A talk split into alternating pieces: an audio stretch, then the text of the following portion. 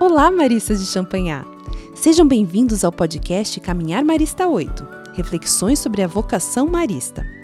Este material foi produzido pela Província Marista Brasil Centro-Sul para reflexão e aprofundamento nas temáticas de identidade, missão, vocação e espiritualidade.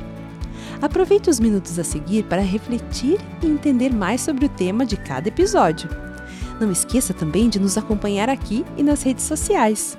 Desejamos uma boa escuta.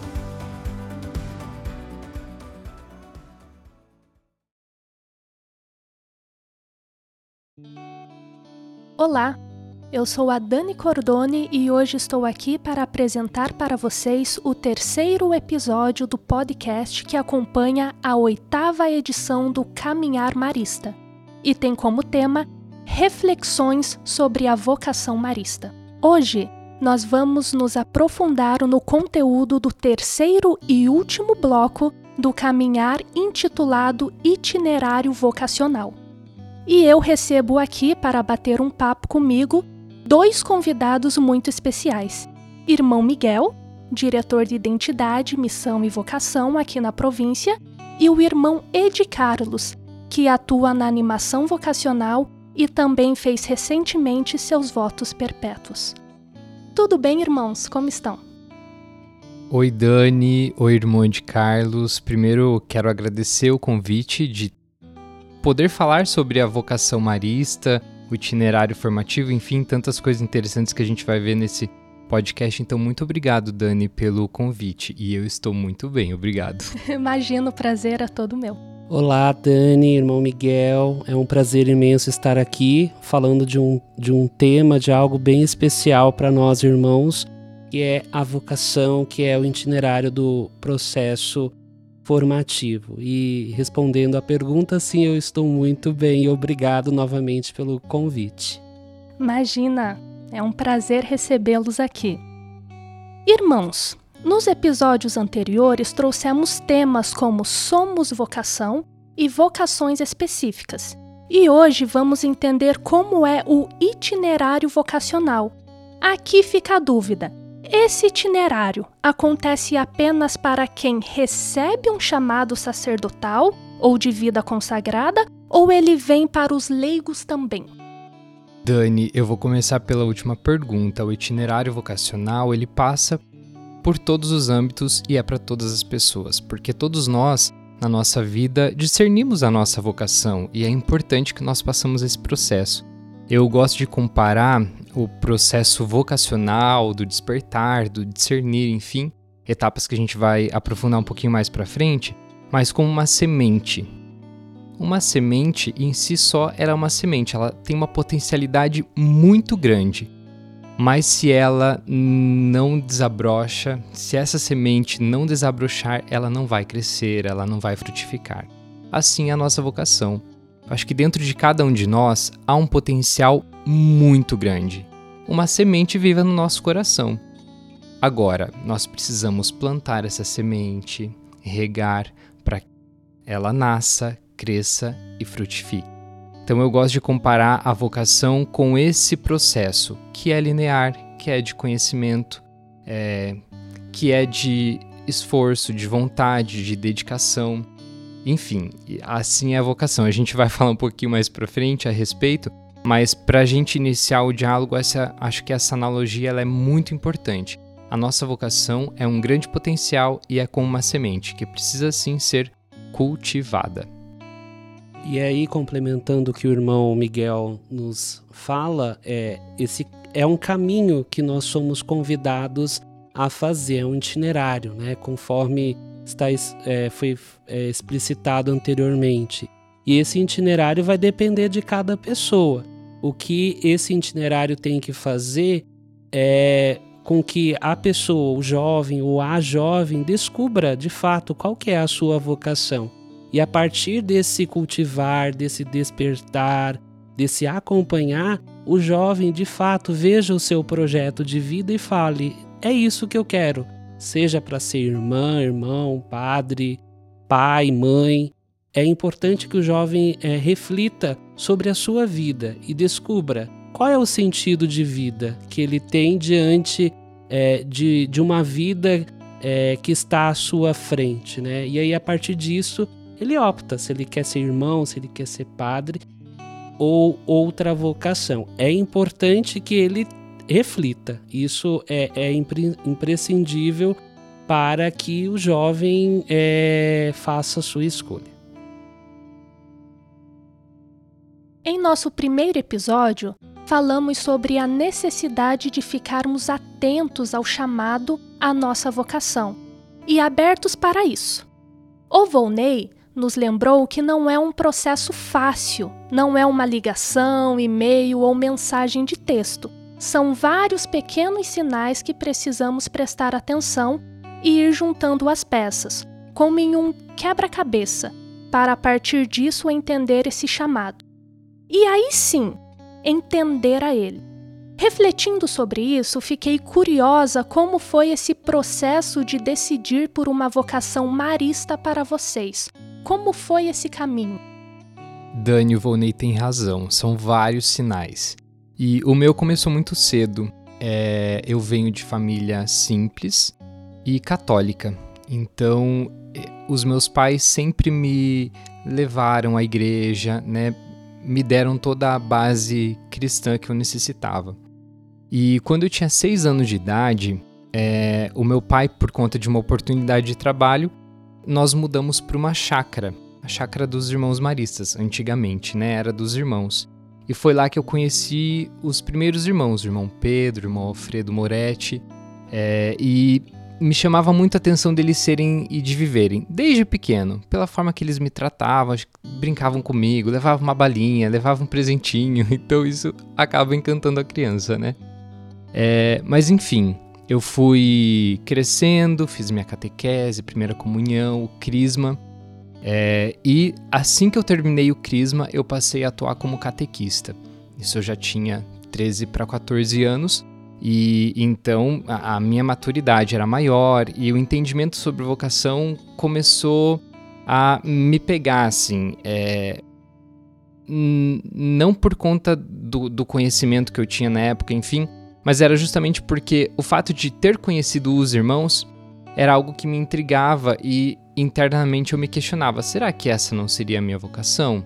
E os irmãos me convidavam, né? Você não quer ser irmão marista? Você não quer ser irmão marista? Então isso ia batendo no meu coração.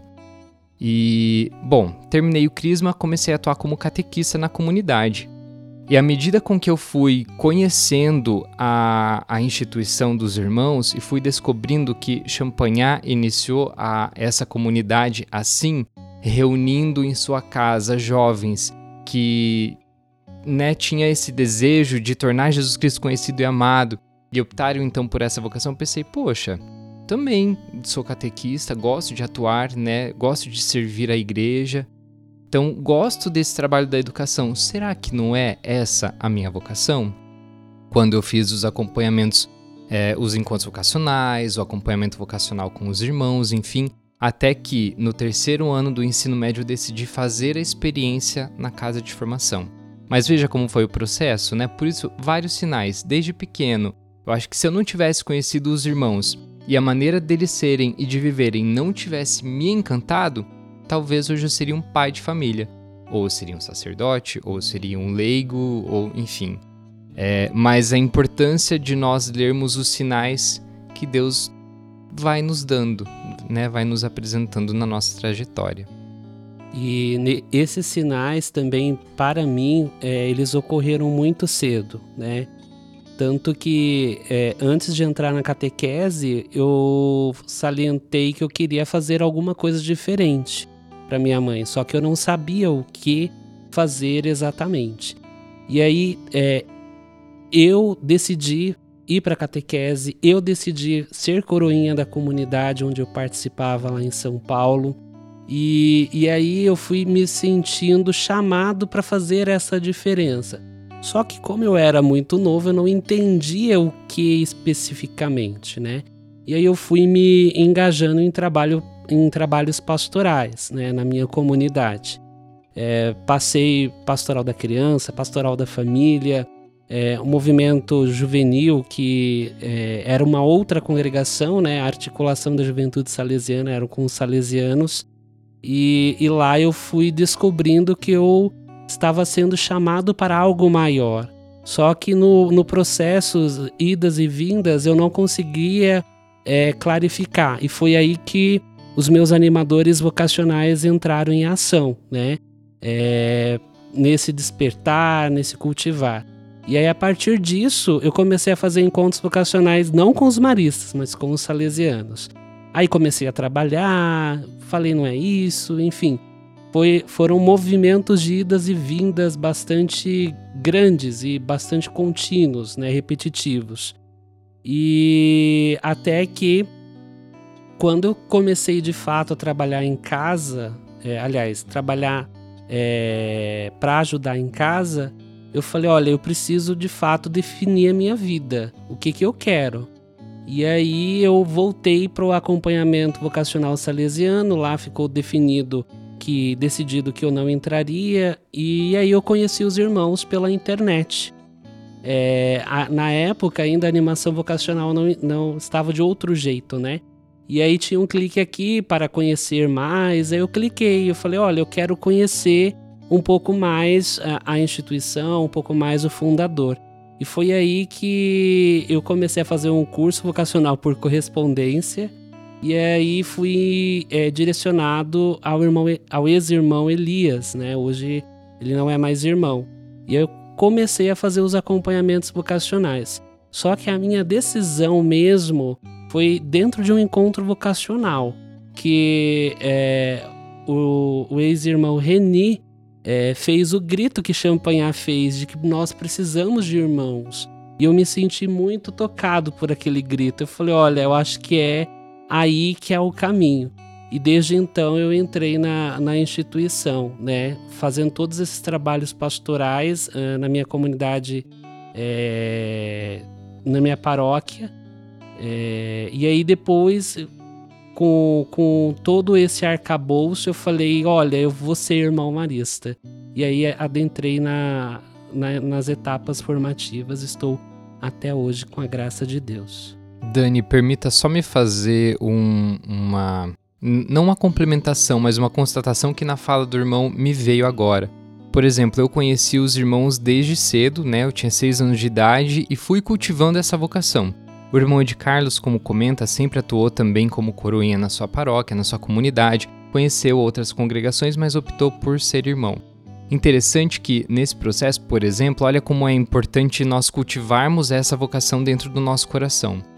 É, eu, como disse, sempre atuei como catequista depois que eu fiz o Crisma. E no último ano, quando eu estava no terceiro ano do ensino médico, eu tinha decidido entrar para a congregação dos irmãos, eu comuniquei à coordenadora, à coordenadora de catequese, olha, né, por este motivo, por querer fazer essa experiência, é, isso implicava uma mudança de cidade, eu não vou, no próximo ano, atuar mais como catequista. E o padre da minha paróquia ficou sabendo. Ali, o, o Joãozinho, que é um cara, um promotor vocacional lá da nossa cidade, dentista, ele falou: Não, o Miguel não pode ir, vamos, vamos levar ele para conhecer o seminário, para fazer um encontro vocacional tal mas eu tava com a, a, a, esse desejo tão forte e com essa vocação, essa ideia da vocação, dessa vocação específica tão clara, que nem este chamado externo, vamos dizer assim, abalou a minha decisão, porque isso já estava sendo cultivado há muito tempo no meu coração. Então isso é importante, por isso que eu fazia a analogia no início com a semente. A semente precisa ser cultivada. E na nossa vida específica, hoje, como religioso irmão, há uma série de elementos que a gente também precisa é, vivenciar bem e de forma equilibrada para continuar esse processo de cultivar a vocação. Não é porque eu sou irmão que tá finito, não.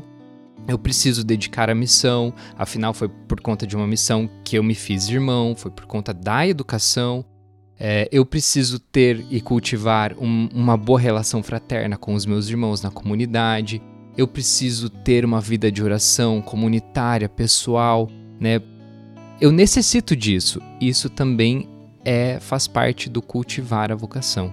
Eu gostaria de só ressaltar isso porque o irmão de Carlos teve uma série de experiências, mas nessa série de experiências uma específica chamou a sua atenção eu conheci um modo de ser e de viver, que foi dos irmãos. E um chamado outro não me fez balancear nem titubear na resposta, porque eu já tinha isso muito cultivado no meu coração.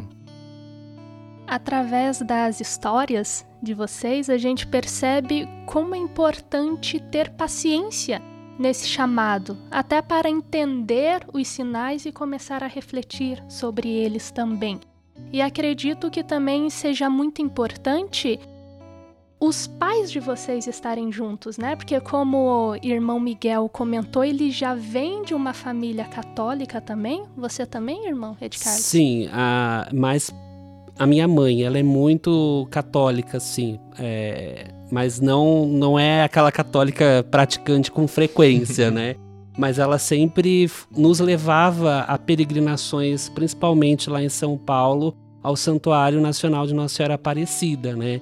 E isso em mim foi cultivando esta religiosidade, né? E, e minha mãe sempre é, se apegando a Nossa Senhora em todas as situações delas. Eu acho dela. Eu acho que foi aí que, que a sementinha que o irmão comentava anteriormente é, foi plantada, né? E aí eu descobri, é, descobri que era esse o caminho.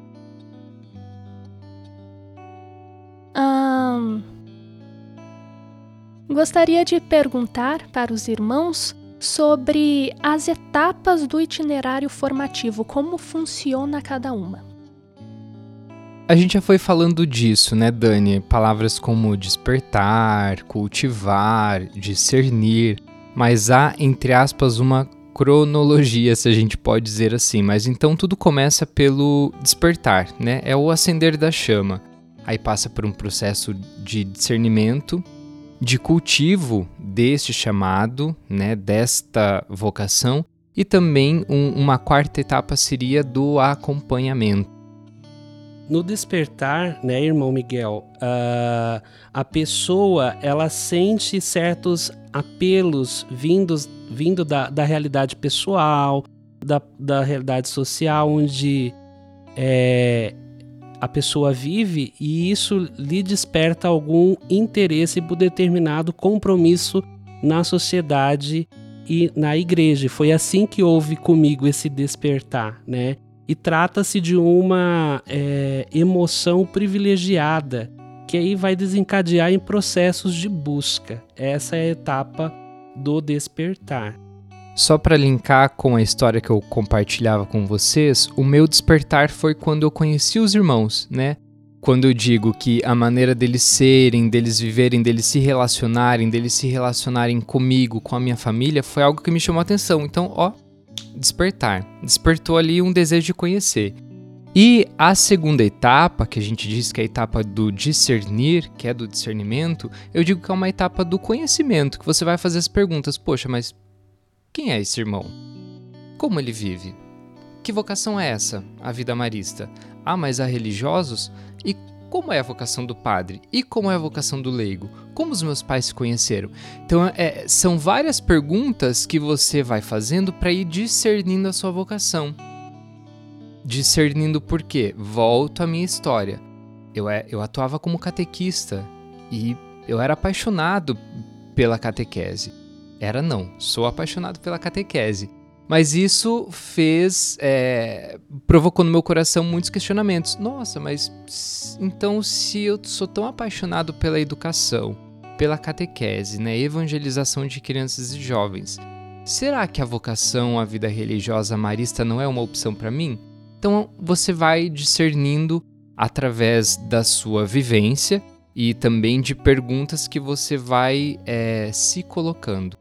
E aí entra depois na próxima etapa a figura do acompanhador vocacional, que é na etapa do cultivar. Essa pessoa que é o, anima, o animador vocacional, ele apoia a, o vocacionado, a pessoa que está nessa busca, é, a esclarecer essas dúvidas, a esclarecer o caminho. Ele adquire é, conhecimento e aprofunda a sua visão de fé o capacita a perceber esses apelos de Deus manifestados nas realidades é, cotidianas. E aí ele cultiva desta forma a, a vocação. O cultivar é, é, é você de fato tomar a tua vida pelas mãos é, e alguém mais experiente, que no caso é o acompanhador, vai lhe ajudar a perceber esses apelos. Então, tudo isso caracteriza o cultivar. E agora o irmão Miguel vai falar do acompanhar. É, o acompanhar é uma etapa muito importante que ele não depende única e exclusivamente de si. Ele necessariamente depende de um terceiro. No meu caso, foram os irmãos que fizeram esse acompanhamento através do diálogo, é, tentando responder algumas dessas minhas é, interrogações, do contato também que eles tiveram com a minha família é importante, né? O irmão também conhecer os meus pais, a minha família, o meu trabalho, enfim. É, então, a, a, a, a, etapa do acompanhar passa por esse processo que é muito relacional, é, muito dialógico, assim, nesse sentido. E não é só para o processo em que você está discernindo a tua vocação ou você está pensando nessa possibilidade, é em todo o processo. É... Vou trazer exemplos. Quando eu ingressei para a casa de formação, em cada etapa eu tive um irmão que me acompanhava mais de perto, um irmão que eu pudesse trazer as minhas angústias, as minhas dúvidas, as minhas incertezas, as minhas inseguranças também as minhas alegrias, as minhas motivações, é, enfim, a, a, a minha vibração por conta da missão. Então é muito importante nesse processo todo ter uma outra pessoa também de confiança para você expor tudo aquilo que está sentindo e vivenciando. Estou falando dessa vocação específica. No caso do matrimônio, por exemplo, a mesma coisa. Na vocação sacerdotal, a mesma coisa. É, é, importante sempre ter um amigo, um parente próximo, ou realmente um, um diretor espiritual, um padre que te acompanha nesse processo, é, independentemente da vocação. Então essa etapa realmente ela é muito importante, eu diria que crucial assim. É, então conheça boas pessoas, tenha boas referências é, de pessoas boas que te ajude, te anime, te oriente, te motive cada vez mais a seguir é, em busca de, de sua felicidade. Que vocação é isso, né? Eu não, não posso optar por algo que vai me deixar infeliz. Deus não quer isso da gente. Deus quer que sejamos pessoas cada vez mais felizes. Então, pessoas que nesse processo nos ajudem cada vez mais a sermos felizes. É um processo muito longo, né? E pelo que eu entendi, esse acompanhamento ele é feito pelo animador vocacional, um irmão. Certo? Isso, no nosso caso específico de irmãos maristas, sim.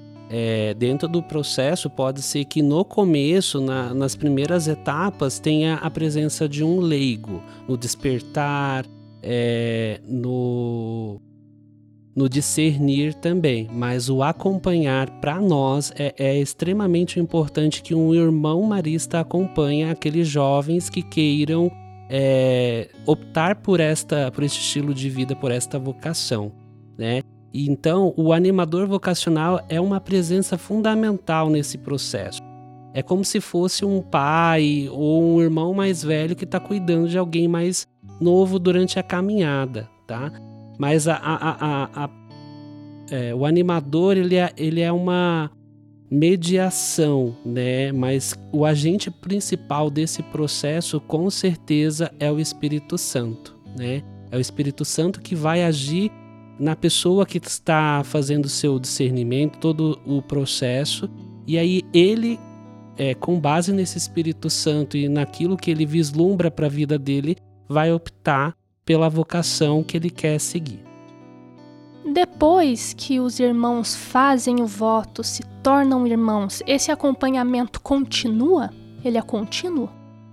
Ele é contínuo. É, e até hoje, por exemplo, na minha comunidade, eu, eu diria que nós nos acompanhamos uns aos outros, porque são os irmãos que moram comigo que são as pessoas é, de minha confiança, que eu partilho vida e missão, trago as minhas angústias e nós buscamos sempre ajudar um ao outro, mas também tem outras pessoas, né, como o diretor de vida consagrada Laicato, é uma pessoa que acompanha todos os irmãos.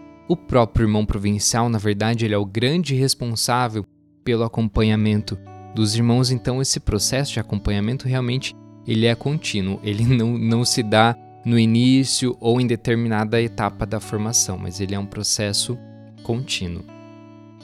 Agora me veio uma dúvida. O irmão uhum. falou sobre o irmão provincial, uhum. que ele uhum. acompanha todos os irmãos. Uhum. E quem faz o acompanhamento desse irmão provincial, se é contínuo? Excelente pergunta, Dani. Bom, uh, o irmão provincial ele não está nessa missão só. Ele é um irmão eleito pelos irmãos para ser o principal responsável dentro de cada província. Então aqui há um primeiro elemento. É, ele não pode, não deveria se sentir só, porque se eu elejo uma pessoa, eu sou responsável pelo acompanhamento também daquela pessoa, como prefeito. Salva as devidas proporções, mas eu elegi o prefeito de Doutor Camargo, que é a minha cidade natal. É... Não elegi porque eu não votei, mas vamos supor que eu tivesse elegido o prefeito de Doutor Camargo. É meu papel como cidadão acompanhar o trabalho do prefeito. A mesma coisa se dá com o papel do provincial, mas não é um trabalho de, co de cobrança, porque é uma tarefa exigente. Entende que cuidar de todos os irmãos não é fácil, né, irmão de Carlos?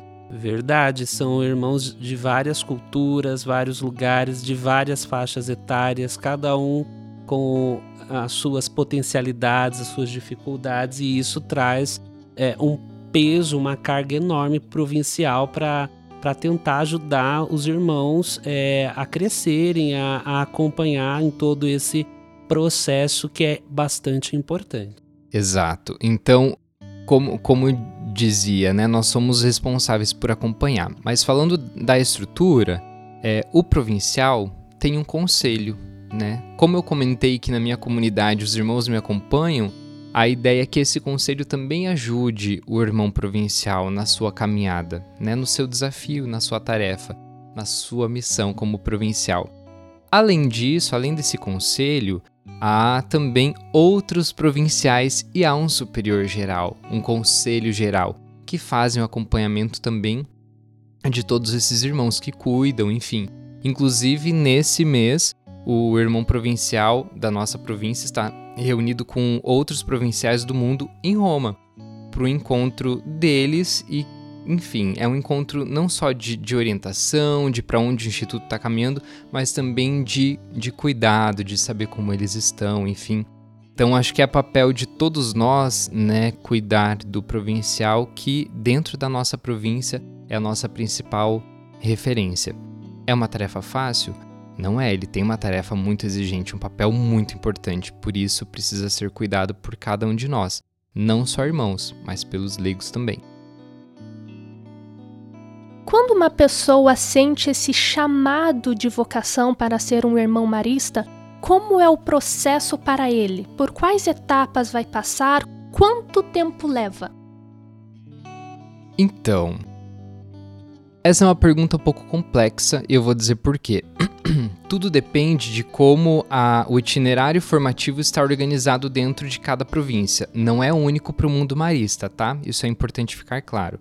Mas eu diria que, como a gente falou aqui no processo do despertar, discernir, esse vocacionado também passa por um processo de acompanhamento, eu acredito que ali mínimo um ano, né? Mínimo um, dois anos de acompanhamento antes de ingressar à casa de formação. Porque ele precisa conhecer e entender onde os pés dele vai pisar, certo? Então esse jovem ele passa por esse acompanhamento minimamente um ano. Então já começa por aí, eu diria, o processo de acompanhamento do vocacionado. Mas falando das etapas formativas, na nossa província, nós iniciamos pelo aspirantado. Então é o aspirante. O que significa isso? A pessoa que está ali para conhecer de forma mais específica a nossa vocação. Esse, é, a essa etapa nós chamamos de aspirantado. Então ele não vai, é, nesse primeiro ano, é, se jogar de cabeça no trabalho pastoral, por exemplo. Não. Ele vai é, ingressar, ter os primeiros contatos com o nosso estilo de vida, então participa das orações comunitárias, é, ele vai ter alguma, a, a, algum trabalho pastoral, vai ter a vivência fraterna junto com outros irmãos, justamente para ir experimentando a nossa vida, né, como religioso consagrado. Essa etapa do aspirantado. E aí eu vou falar da etapa que eu moro, né? Eu, sou, eu faço parte da equipe formadora do pré-postulado e do postulado. O pré-postulado ele vai trazer as, quase as mesmas vivências que o aspirantado, só que lá o jovem ele vai aprofundar e ter um pouco mais, né?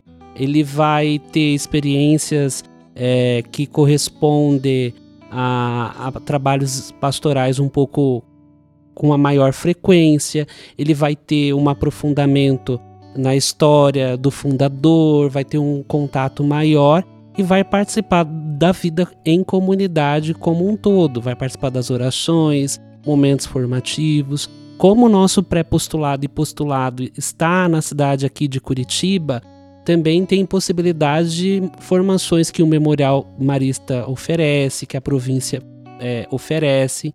Então eles vão aprofundando aquilo que eles tiveram no, no aspirantado. E o postulado, é, ele aprofunda de fato a miss, um pouco mais a vida do fundador, dos primeiros irmãos. Eles vão tendo exemplos para falarem: olha, é por aí que eu quero seguir. E aí no final do postulado, porque postular é pedir, é, o postulante, se ele quer continuar na caminhada marista para ser irmão marista, ele faz a sua carta de ingresso ao noviciado. Já já o irmão Miguel vai explicar.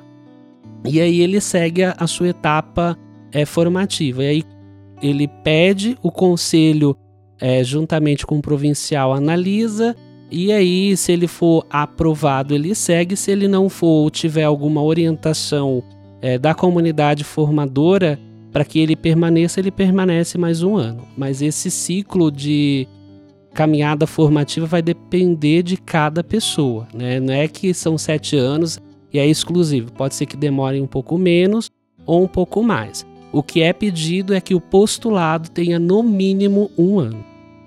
Isso. Irmão Ed Carlos. Eu.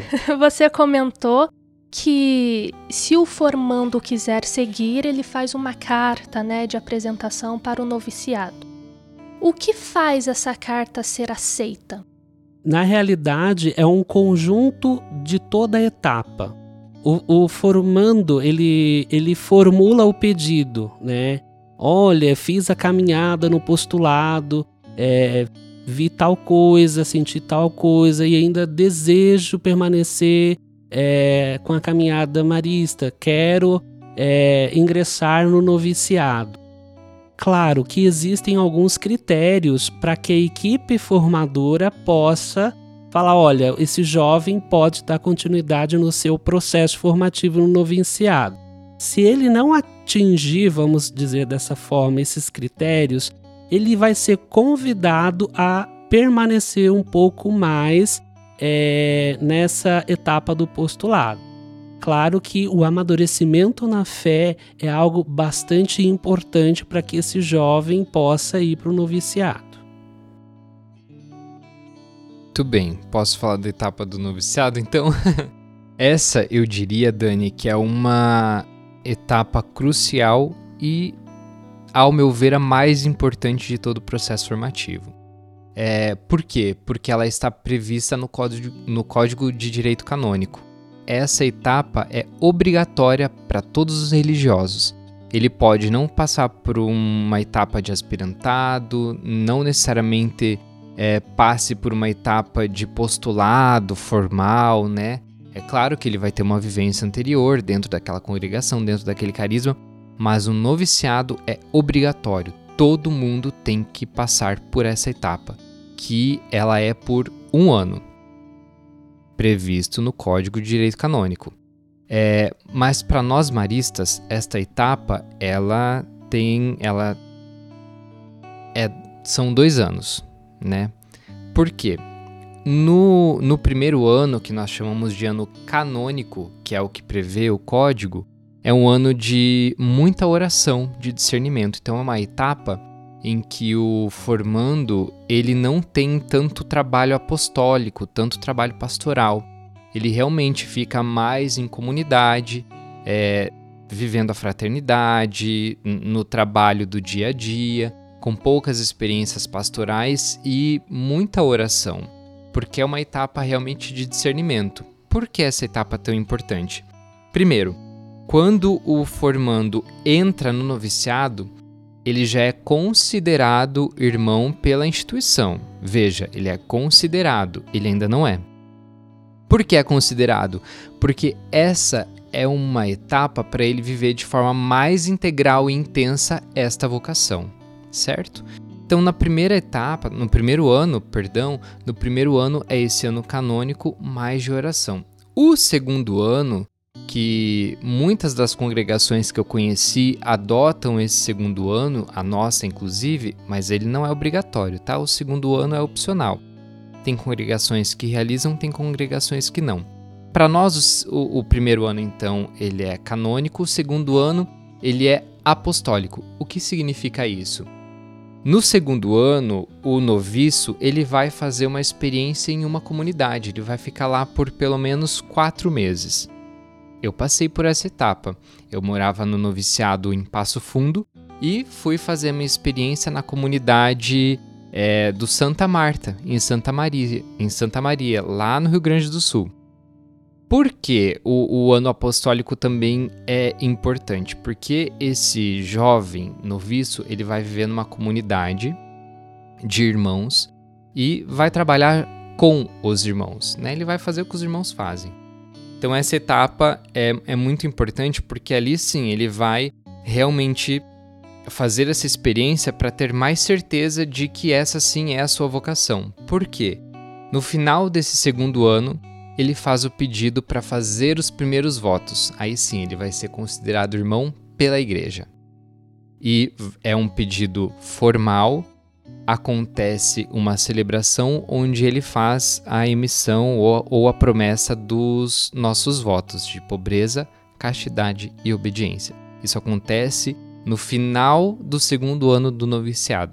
Então, é, essa etapa é realmente muito importante, não só para o nosso discernimento, por conta do período de, de muita oração que a gente tem mais nesse primeiro ano, mas também por conta da experiência de vida marista como irmão na comunidade, que é oferecido pela, pelo segundo ano dessa etapa. E aí, em seguida, Dani, irmão Miguel e todos os que nos ouvem, né? É, nós temos a etapa do escolasticado ou pós-noviciado. Então, esse irmão, depois que ele ele recebe, faz a emissão dos primeiros votos, o irmão provincial, junto com o conselho, destina esse irmão a alguma comunidade apostólica. É, comunidade apostólica que já diz na palavra, você vai fazer o apostolado. Então, ele, o irmão provincial confia a esse jovem irmão uma missão, e aí ele vai desempenhar esta missão, viver tudo aquilo que ele viveu no noviciado, ele vai viver agora na fraternidade em comunidade. E aí os jovens irmãos, eles é, fazem é, pelo menos a renovação de votos todos os finais de ano. Então, os jovens irmãos, eles são convidados durante a etapa do pós-noviciado a fazer sempre uma avaliação da caminhada e aí eles pedem para renovar é, os seus votos, né? É, no mínimo cinco anos, conforme está previsto no direito, é, no direito canônico, não, mas nas nossas constituições e regras. E aí ele vai pedindo. No primeiro ano, é, quando ele volta para a província, porque o nosso noviciado atualmente está em Cochabamba, na Bolívia, ele além de vir para formar comunidade, ele faz um curso universitário é, de aptidão é, do jovem que esteja de acordo com a nossa evangelização, com a nossa missão. E aí ele opta por um curso. Então, ele faz o seu apostolado, vive na comunidade e também faz a sua graduação em algum curso é, que ele queira fazer que te, esteja alinhado à nossa missão. Então, essa é a etapa do pós-noviciado. E aí, é, após cinco anos, dependendo da caminhada dele, ele pede para fazer a emissão dos votos perpétuos. Por curiosidade, quais são os cursos que ele pode escolher? Vai depender do, da, da necessidade dele e da instituição também. Ele pode fazer. É, nós temos, por exemplo, irmãos pedagogos, eu sou um irmãos que fizeram administração, o irmão Miguel. É, nós temos irmãos jornalistas, nós temos irmãos é, que estão na área de biologia, na área educacional. Mas aí vai depender de cada irmão e da, da aptidão dele. Tá? Mas, por exemplo, tem que ser condizente à nossa missão. Você não vai ver um irmão marista como é, um legista, por exemplo. É, claro, se for para ser legista e ensinar alguém é, a ser. É, ele é professor, aí tudo bem. Mas você não vai ver um irmão marista fazendo laudos de necrópsia, né? É, então tem que fazer sentido para a pessoa e também para a instituição. Entendi. Além da caminhada para descobrir a vocação, o caminho para se tornar um irmão marista é longo e tem uma carga muito grande de formação humana, cristã, filosófica, teológica, além da prática pastoral. Mas a pergunta que ficou na minha cabeça é: o que acontece depois dos votos? Como foi esse início de jornada de vocês? Principalmente para o irmão Ed Carlos, muda algo depois que faz os votos perpétuos? Muda, desce um anjo, o anjo. Tô brincando, gente. Olha, os votos perpétuos, ele quer é, significar ele traz a representatividade dessa consagração definitiva, do seu sim definitivo, né? Como eu disse anteriormente, é, o jovem irmão ele vai renovando, né? São votos temporários. É, é um tempo que a igreja dá para fa fazer com que o jovem perceba é isso mesmo, porque ele pode desistir né, nessa caminhada. O ideal seria não desistir, mas se por uma eventualidade ele define, reorienta sua opção, é, seu estado de vida, ele tem essa possibilidade. Então, os votos perpétuos é, é a realização, ao menos para mim, né? Foi a realização do meu chamado, né? Foi para isso que eu fui chamado, é isso que eu sinto o chamado. Então, os votos perpétuos é fazer assim, ó, sim, aceito definitivamente seguir a Jesus Cristo, a ser irmão marista a consagrar-se a Deus é, por meio de Maria, sendo um irmãozinho de Maria no dia a dia. É, então, é, não é que muda, né? É a mesma coisa, só que para mim, é, eu que fiz recentemente os votos, foi a concretização de um caminho. É, de um caminho que eu me sinto bem, que eu me sinto feliz, que eu me sinto realizado. Então, Dani, eu, eu, eu diria que foi isso. Claro que é, no início sempre tem percalços, obstáculos, até porque nós somos seres humanos. Possuem, é, temos dificuldades, problemas, como qualquer um, né? É, mas isso, como diz o nosso fundador, a graça suaviza tudo. Então, Deus foi agindo nesses obstáculos, nessas situações e me fizeram de fato a consagrar-me inteiramente é, a Deus. Que bonito, né, gente? Olha, o irmão de Carlos chegar a quase se emocionar quando fala dos perpétuos, que realmente é muito recente, foi uma celebração muito bonita. Mas eu gostaria de, de falar um pouco da minha experiência a partir da fala dele também. Primeiro que ele começou brincando, ai, que vem o anjo. Muita gente pensa assim, depois dos perpétuos, acabou, o irmão vai ser irmão para a vida toda. Não, eu vou retomar aquilo que eu disse no início, a semente é importante a gente cultivar a nossa sementinha. Né? Se realmente nós, nós queremos que ela cresça e dê frutos, é importante cultivar. Por isso, o irmão ele não morre quando faz os votos perpétuos, ele continua sentindo desejo, ele continua vivendo nesse mundo, as inseguranças são as mesmas, os medos, por isso a importância do, do cultivar. É, e assim, depois dos perpétuos, como o irmão disse, nada muda. Eu acho que ganha sim um, um, um, brilho ainda mais especial a missão. Eu, depois que eu fiz os primeiros votos, eu morei seis anos em uma comunidade e foi quando eu ainda estava nessa comunidade que eu fiz os meus perpétuos. Então eu terminei a, a formação dois anos, na verdade, depois de ter feito os primeiros votos, porque eu fiz a etapa do, do escolasticado, morei dois anos em Florianópolis e fui enviado para Cascavel, foi a minha primeira comunidade. Então é tudo muito novo no início, né? E tudo muito bonito e belo. E eu diria que essa é uma das belezas da nossa vocação. Apesar de ser difícil, por exemplo, depois de seis anos ter que sair de Cascavel, é, de uma atuação numa escola onde foi o, onde meu coração bateu mais forte lá no início quando eu pensava na minha vocação é, é, realmente é difícil sair depois de ter vivido seis anos num local mas esse espírito de despojamento que a gente tem e ter a oportunidade de conhecer outros espaços, outras pessoas, atuar de forma diferente, né? É, também é, é, é, é valoroso, assim, e é realmente gratificante. Foi um desafio, por exemplo, para mim vir a Curitiba. Eu nunca imaginei é, vir trabalhar na, na organização religiosa na área de identidade, missão e, e vocação.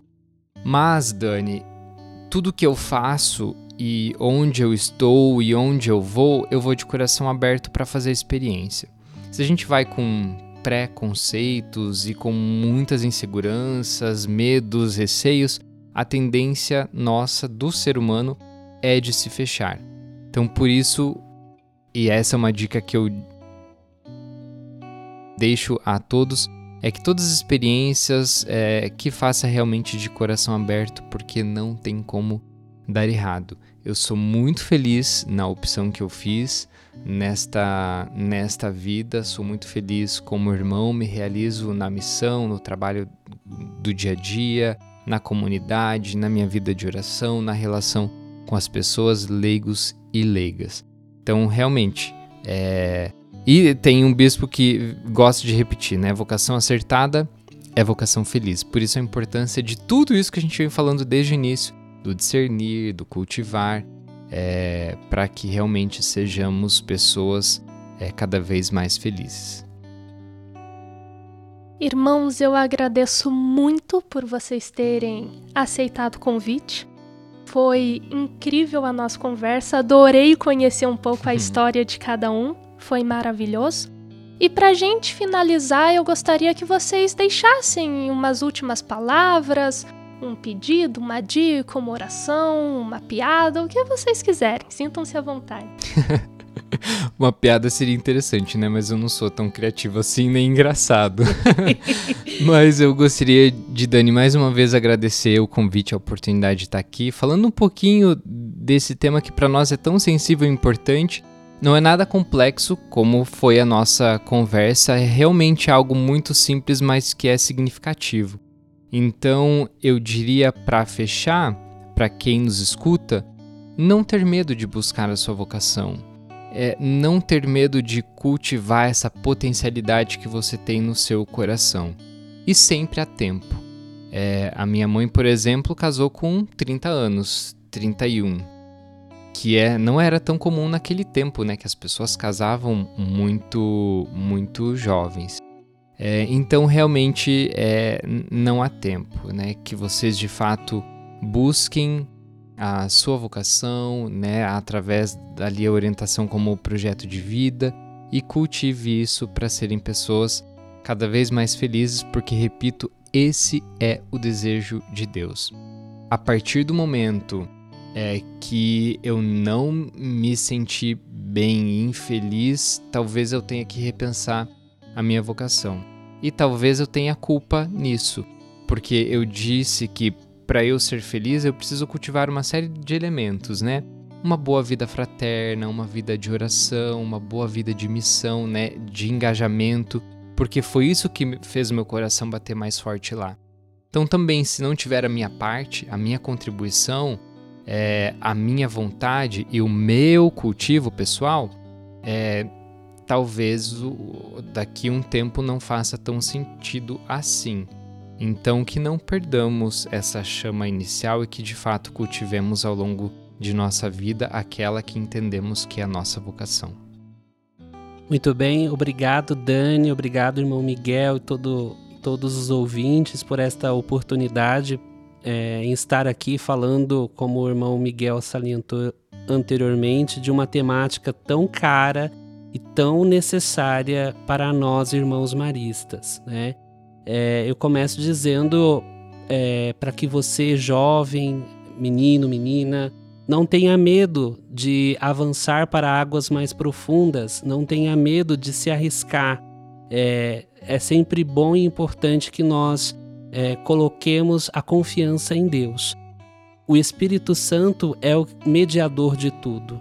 Então, se você sentiu um chamado aí, você jovem, menina, menino, é, chamado em descobrir a sua vocação ou até mesmo em fazer um acompanhamento, entre em contato conosco. É, por meio das mídias sociais, nós temos o arroba Irmão Marista, também temos várias plataformas aí que estão à disposição. Só mandar um recadinho para nós que nós é, vamos retornar o contato de alguma maneira. Então, se você sentiu esse apelo, venha nos conhecer, venha estar conosco para descobrir é, qual é o seu sentido de vida, qual é a sua vocação. Então, é essa mensagem que eu deixo, Dani. Muito obrigada, irmão Miguel, irmão Ed Carlos. Foi um prazer conversar com vocês, que possamos tocar o coração dos futuros irmãos e leigos da província. Amém.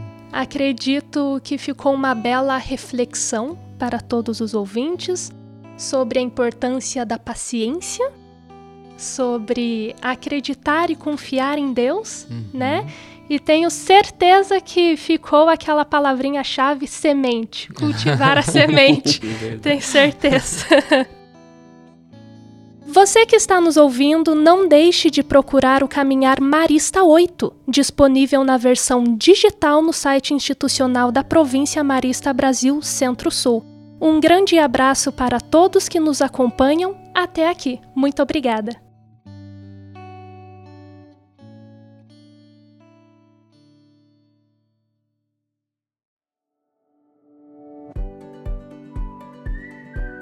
Este podcast foi produzido pela Província Marista Brasil Centro-Sul como material de apoio para o Caminhar Marista 8.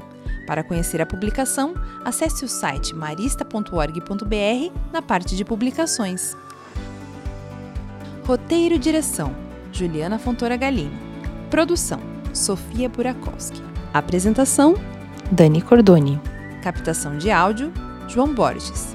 Edição: Sofia Burakowski.